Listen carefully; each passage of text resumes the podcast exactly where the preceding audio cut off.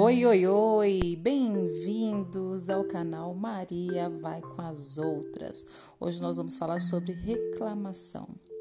Reclamar faz mal para o corpo, faz mal para a mente, faz mal para o outro. De onde que surge o desejo de reclamar? Quando sentimos um desconforto, aquela frustração, algo que sai como a gente não gostaria, nós precisamos tomar alguma atitude. E muitas vezes a gente usa a estratégia de reclamar. Mas será que essa é uma maneira inteligente? Reclamar vai mudar alguma coisa? Onde que está nosso foco quando a gente está reclamando? Nós estamos focados no problema. E será que isso vai trazer alguma solução? A escolha é sua. Se você vai desperdiçar seu tempo com algo destrutivo ou se você vai aproveitar o seu tempo com algo construtivo. Se você estiver a ponto de reclamar, eu sugiro que você faça essas quatro perguntas. Isso me trará algum benefício? Estou disposto a agir para que isto mude?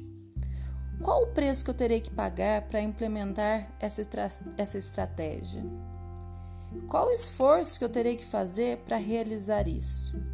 Sabe, pessoal, reclamar não exige muito esforço. Muitas vezes nós não damos o próximo passo porque nós não estamos dispostos a pagar o preço. E aí ficamos esperando, reclamando para ver se alguém resolve o nosso problema, essa nossa insatisfação.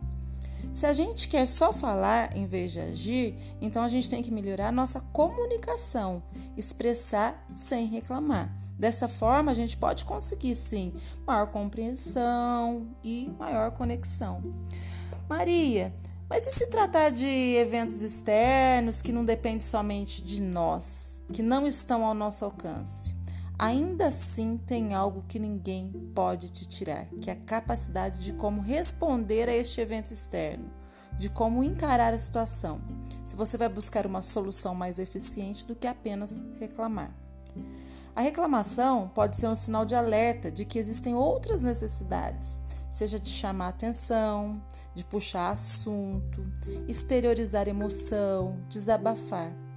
Não faz bem nem para quem se queixa quanto para quem ouve. Cuidado, porque a reclamação pode ser contagiosa. Quando nós nos queixamos, nossos pensamentos negativos enchem nossa mente. Isso significa que nós estamos alimentando as nossas redes neurais, potencializando essas redes maléficas. E aí o que, que acontece? Ela traz de volta tudo que nós oferecemos. Gente, e eu não estou falando de reprimir aquilo que nós não concordamos. Mas quando nós somos capazes de identificar, de tomar mais consciência das nossas necessidades, ter mais clareza, certamente nós poderemos encontrar melhores escolhas e nos assegurar que isso não se torne um hábito, reclamar sem perceber. E eu quero propor um desafio para vocês: a transmutação da reclamação. Essa proposta é de que você passe um dia inteiro ao invés de reclamar, agradecer.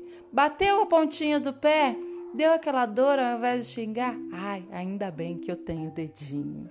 Seja a mudança que você quer ver no mundo, reclame menos, agradeça mais. Uma excelente semana para você. Se você curtiu, deixe seu comentário, indique para um amigo. Voe alto!